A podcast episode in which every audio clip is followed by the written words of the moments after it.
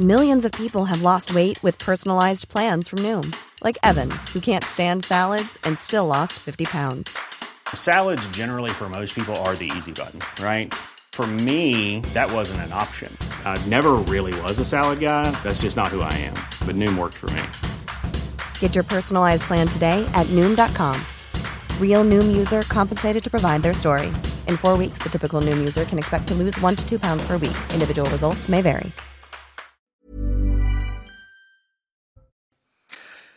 Elisabeth Borne à Matignon, c'est terminé. Elle a remis ce lundi après-midi sa démission au président de la République, qui l'a donc accepté. Emmanuel Macron a salué son travail au service de la nation. Le nom du nouveau Premier ministre sera connu ce mardi matin. Cela ne vous a pas échappé, le pays traverse un épisode de froid intense. La quasi-totalité des départements sont concernés par une vigilance grand froid et neige verglas. Face à cette situation, 120 millions d'euros supplémentaires seront débloqués pour renforcer le système d'hébergement d'urgence. Anthony Blinken en Israël, un déplacement du chef de la diplomatie américaine pour tenter d'apaiser les tensions et surtout d'éviter une extension du conflit. Après des entretiens en Arabie Saoudite ce lundi, Anthony Blinken a déclaré qu'il y avait un intérêt clair à poursuivre les relations avec Israël. Et enfin, une triste nouvelle. Dans ce journal, le monde du football pleure la disparition de Franz Beckenbauer. Champion du monde, double ballon d'or, champion d'Europe, celui qu'on surnommait le Kaiser nous a quittés à l'âge de 78 ans. Nous reviendrons sur une carrière hors norme dans votre journal des sports.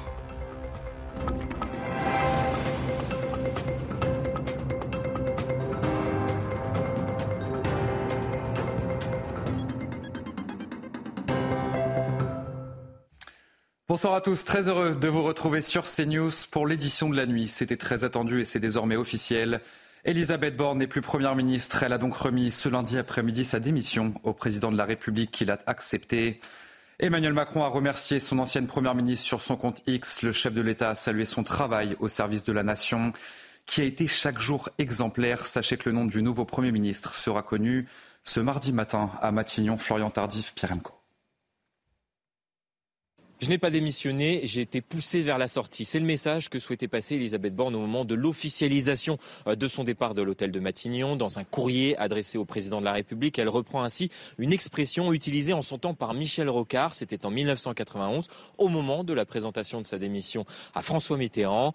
Il expliquait ainsi dans ce courrier, à l'heure où il me faut euh, présenter la démission de ce gouvernement, expression également utilisée euh, par la Première ministre ce lundi soir. À l'époque, Michel Rocard avait même été plus explicite en expliquant très concrètement qu'il avait été viré euh, par François Mitterrand. C'est également le sentiment qui prédomine ce soir à l'hôtel de Matignon lorsque l'on échange avec les collaborateurs ou ministres présents euh, pour un pot de remerciement organisé euh, par la Première ministre. Cette dernière a été virée par Emmanuel Macron. Reste une question, qui pour la remplacer? Réponse selon nos informations ce mardi matin. Et puis la présidente du groupe La France Insoumise à l'Assemblée nationale a réagi à la démission d'Elisabeth Borne. Regardez ce qu'a écrit Mathilde Panot sur son compte Twitter. Borne a démissionné, laissant derrière elle 23 49-3 et une démocratie salement amochée, peu importe par qui euh, le monarque la remplacera. Nous exigeons un vote de confiance au Parlement. C'est ce vote qui organise la vie politique dans le pays et à l'Assemblée entre la majorité. En mai 2022, elle est devenue la deuxième femme de la Ve République à entrer donc à Matignon. Une mission et un parcours compliqué pendant plus de un an et demi. Elisabeth Borne aura réussi à faire passer par la force et dans la douleur les grands textes voulus par Emmanuel Macron. Le récit de Corentin Brio. Si Elisabeth Borne a souvent été contestée, c'est notamment pour avoir été considérée comme la ministre des 49-3 sur le fondement de l'article 49 alinéa 3 l'article 49 alinéa 3 de la Constitution, le 49 alinéa 3 de la Constitution, j'engage la responsabilité de mon gouvernement. Je vous remercie. En mai 2022, elle est la deuxième femme de la Ve République à entrer à Matignon, choisie pour sa gestion des dossiers et de la négociation. Lors de la passation avec Jean Castex, Elisabeth Borne s'est présentée en femme politique de gauche, avec une pointe d'émotion. Je voudrais euh, dédier cette nomination à toutes les petites filles en leur disant allez au bout de vos rêves. Mais la chef de la majorité sera affaiblie des législatives, marquée par la déroute du parti présidentiel. Elisabeth Borne se trouve alors confrontée à un hémicycle hostile. Le 20 mars dernier, une motion de censure est proche d'être adoptée suite à la réforme des retraites. Elisabeth Borne échappe à neuf voix près à la censure de son gouvernement.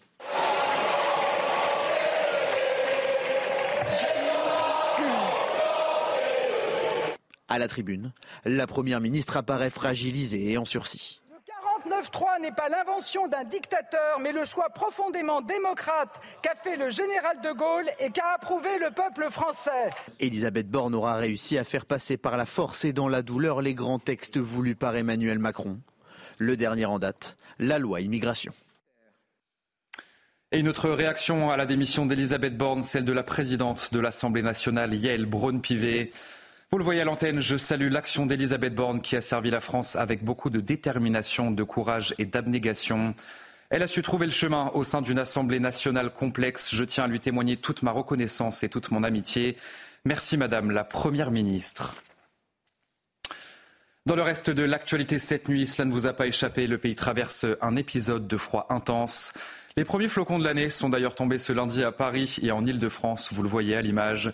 La neige qui est tombée en abondance d'ailleurs dans la soirée ce lundi soir. La quasi-totalité des départements sont concernés par une, vigilance grand froid et neige verglas. Et face à cette situation, la ministre déléguée au logement a annoncé 120 millions d'euros supplémentaires pour renforcer le système d'hébergement d'urgence. Voyez ce sujet de Charles Baget et Corentin Brio. Ce lundi matin, un peu partout en France, il a fallu prendre quelques précautions avant de sortir de chez soi. Vous êtes habillé différemment aujourd'hui? Euh, bah non, en fait, j'ai oublié. Du coup, là, j'en subis les conséquences complètement. Obligé, on va rajouter les bonnets, des écharpes, euh, même pour les filles aussi. On a oublié les gants, mais c'est pas grave. J'avais très froid là, dans la maison et là, je me la caille. Il fait très froid. Météo France a placé 43 départements en vigilance jaune, des températures qui sont par endroits restées négatives toute la journée. Certains départements comme le Haut-Rhin, le Cantal, la Meurthe-et-Moselle ou encore l'Île-de-France ont même activé le plan grand froid. Cette semaine, 274 places supplémentaires d'hébergement d'urgence vont ouvrir à Paris. Et aujourd'hui, ben, je suis venu euh, en fait vous annoncer plus 120 millions d'euros qui sont engagés euh, par le gouvernement aujourd'hui pour renforcer encore ce système d'hébergement d'urgence. Alors créer évidemment euh, des places. Euh, notamment, je pense aux enfants qui sont à la rue aujourd'hui ou aux femmes avec enfants qui sont à la rue. Ce sera évidemment une priorité, donc pour créer des places. La journée la plus froide est prévue pour ce mardi, où la moyenne des mesures quotidiennes de température de l'air pourrait même ne pas dépasser 0 degré. Un fait qui ne s'est plus produit depuis février 2018. Deux départements sont toujours placés en vigilance orange pour risque de crue. Il s'agit du Nord et du Pas-de-Calais. Et dans le Pas-de-Calais, justement, l'eau se mêle désormais aux températures négatives, ce qui n'arrange pas forcément la situation.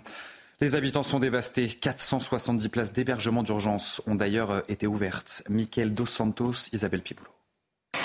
Pas de répit pour les habitants d'Atin dans le Pas-de-Calais. Les chaudières ont lâché, les chauffages sont noyés alors que le gel s'installe. On est en négatif, on est à moins 2 je pense. Hein. En plus de perdre son bien, sa maison, on perd le moral, on perd notre santé. On a des champignons, on a de la moisissure, on a les murs qui partent on a un tas de choses en plus de l'eau. Même scène de désolation à Clermarais. La maison de Lily baigne dans plus d'un mètre d'eau. On a dû annuler euh, le rendez-vous d'expert puisque l'eau est revenue depuis mercredi et euh, au même état et voilà peut-être même pire euh, enfin que qu'en novembre. L'isolation du sol a gonflé donc ça fait levier avec le sol donc tout a explosé, les meubles sont tombés, enfin le, sol est c'est une catastrophe. J'ai dû aller prendre le, train à la gare, bah, c'était pas accessible. Et eh bien, il y avait un agriculteur euh, qui avait pris sa journée avec son, tracteur et qui, qui, avec sa pelleteuse, nous emmenait dans la pelleteuse. La solidarité comme source de réconfort en attendant un coup de pouce des autorités. On est dans une impasse totale et on attend des, des réponses d'un gouvernement euh, très, très ferme. Je ne décolère pas. Pour la plupart, ils ont tout perdu des gens qui ont travaillé toute leur vie, qui ont une maison, c'est leur seul euh, refuge, ils, se retrouvent euh, sans rien. Selon la préfecture du Pas-de-Calais, 195 communes sont concernées par les inondations.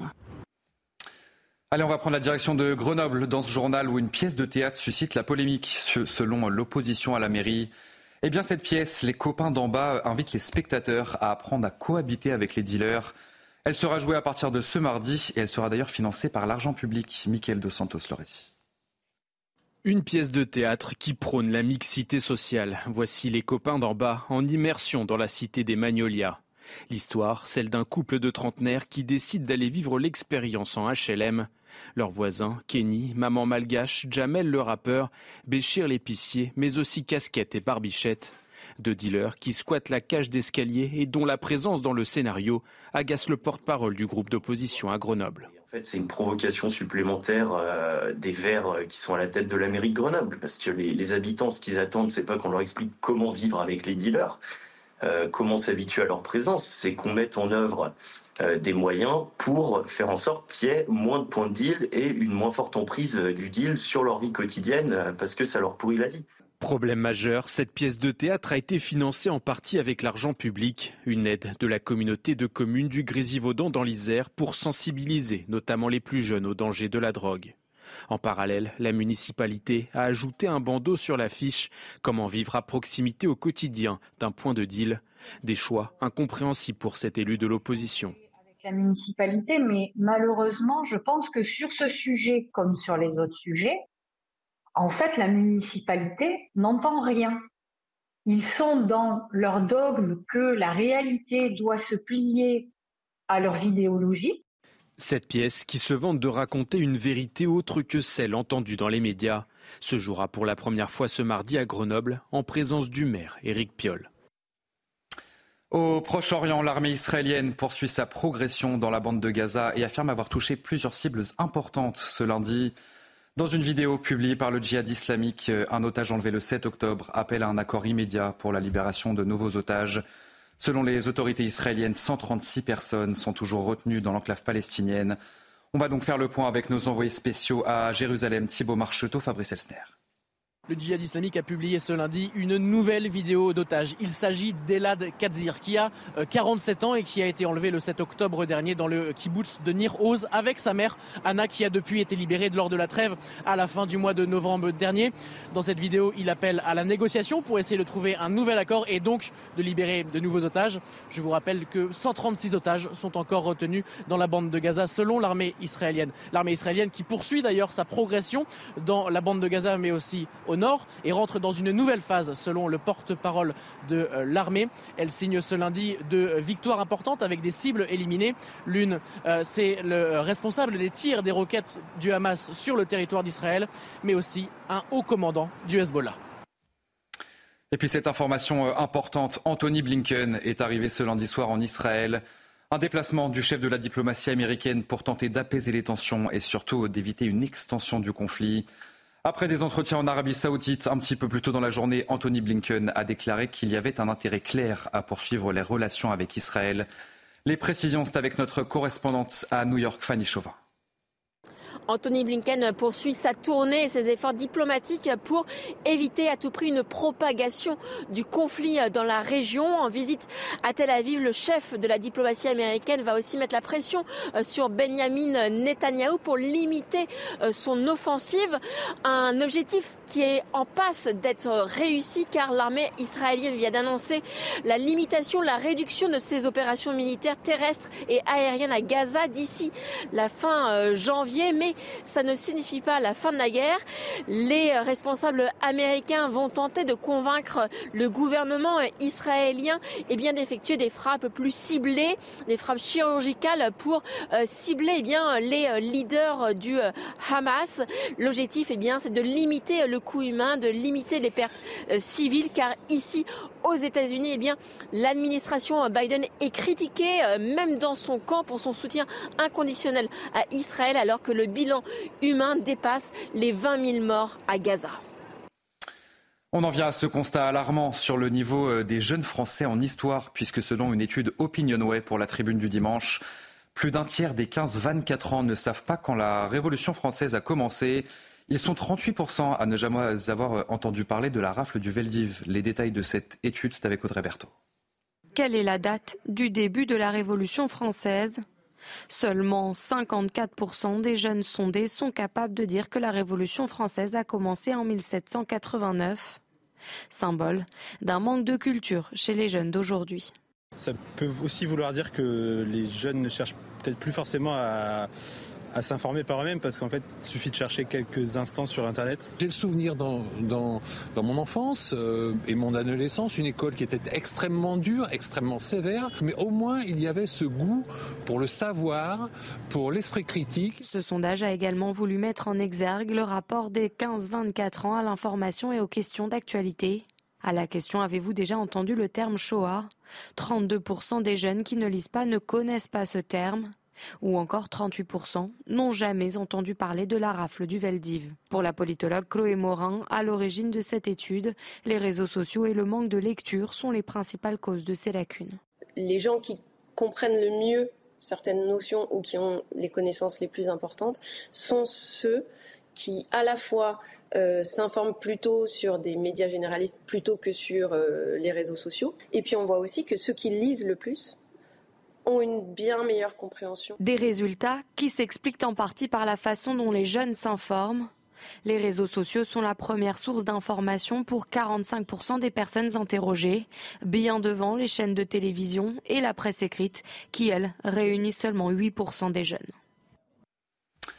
Et enfin, une anomalie est survenue sur l'appareil américain en route pour la Lune. La fusée a décollé ce lundi matin depuis la Floride pour la mission Peregrine. L'entreprise américaine qui l'a développé indique travailler en temps réel pour tenter de résoudre le problème, bien sûr. L'alunisseur doit tenter de se poser sur la Lune le 23 février prochain pour une mission organisée près de 50 ans après l'émission Apollo. Vous restez avec nous sur CNews. On se retrouve dans quelques secondes pour votre journal des sports. Et on commence ce journal des sports avec une triste nouvelle, la disparition de Franz Beckenbauer. La plus grande légende du football allemand, surnommé le Kaiser, c'était un dimanche à l'âge de 78 ans. Champion du monde, champion d'Europe, double vainqueur du Ballon d'Or et triple vainqueur de la Ligue des Champions avec le Bayern Munich. Mais plus que les titres, Beckenbauer restera celui qui a popularisé le rôle de libéraux. L'avis du dernier empereur d'Allemagne, Romain Favril. Franz Beckenbauer, c'était la grâce, l'élégance et l'irrésistible soif de vaincre. Le plus grand joueur de l'histoire du football allemand s'est forgé une réputation dans les années 60, celle d'un joueur né pour soulever tous les trophées. Pourtant, sa carrière débute par une immense déception. La Coupe du Monde 1966, auteur d'un but formidable face à l'URSS en demi-finale, la RFA est battue en finale par l'Angleterre de Bobby Charlton, qui l'intronise dans la cour des grands. Beckenbauer a 20 ans et son nom est sur toutes les lèvres. Les années qui suivent, la légende du Bayern Munich va empiler les trophées. Quatre titres de champion d'Allemagne, quatre coupes et surtout trois coupes d'Europe des clubs champions. Son surnom est tout trouvé. Der Kaiser, l'empereur gagne tout. Même avec la Mannschaft où il devient champion d'Europe en 1972 avant de devenir enfin champion du monde deux ans plus tard.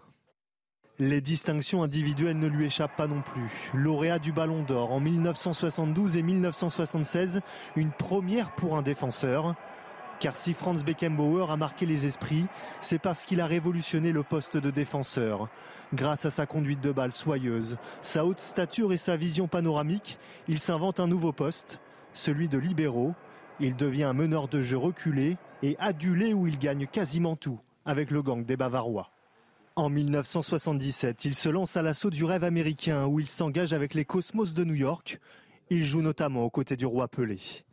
Sa seconde vie ne l'éloigne pas des terrains puisqu'il est nommé sélectionneur avec un bilan éloquent.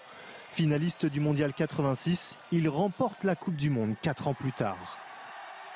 Il réalise ensuite un passage éphémère sur le banc de l'Olympique de Marseille à partir de septembre 1990 pour seulement quatre mois avant de retrouver son club de cœur, le Bayern, où il deviendra entraîneur puis président. Un seigneur plus qu'un empereur, mais surtout un homme aux mille et une vies qui s'est éteint à l'âge de 78 ans, des suites d'une longue maladie. Du football, toujours avec la Coupe de France. Ce lundi avait lieu le tirage au sort des 16e de finale. Au programme, un choc entre deux clubs de Ligue 1, Rennes et Marseille. De son côté, le PSG affrontera l'US Orléans qui évolue en National 1. Les Girondins de Bordeaux, eux, retrouveront le goût de la Ligue 1 l'espace d'un week-end seulement avec la réception de Nice. Et puis l'événement de la semaine en sport, c'est l'arrivée de la NBA sur le sol français. Ce jeudi, les Nets de Brooklyn vont affronter les Cleveland Cavaliers à Paris. La rencontre est d'ailleurs à suivre ce jeudi dès 21h sur les antennes de Canal+. Les stars du ballon orange sont dans la capitale française. L'occasion pour les joueurs des Nets de tester leur connaissance sur notre pays.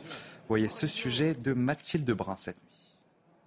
Avant de s'envoler pour la France et de venir disputer le NBA Game à Paris face à Cleveland, les joueurs de Brooklyn ont testé leur connaissance sur notre pays. Champagne, Kylian Mbappé ou encore Tony Parker, tout y passe. Et vous allez l'entendre, les réponses sont assez étonnantes. Champagne. Is it technically French? I don't think it is. That's not French. Yeah? For real? Man, it's big in the U.S. for sure. Champagne. Champagne. Maybe. Yes. French. For sure. He's stamped in the U.S., though. He's a vet here. Mbappe, the soccer player? Yes. Very French. I, I seen him play. Yeah, he French. I feel like this one a trick one. I say no. They're not? Oh, it's a trick question for real? Yeah. No? Ah. so why do they call French fries? No, no, no. They're just a name. I'm going to say, yeah, French. It's from Belgium. Uh, it's right up the road. Are you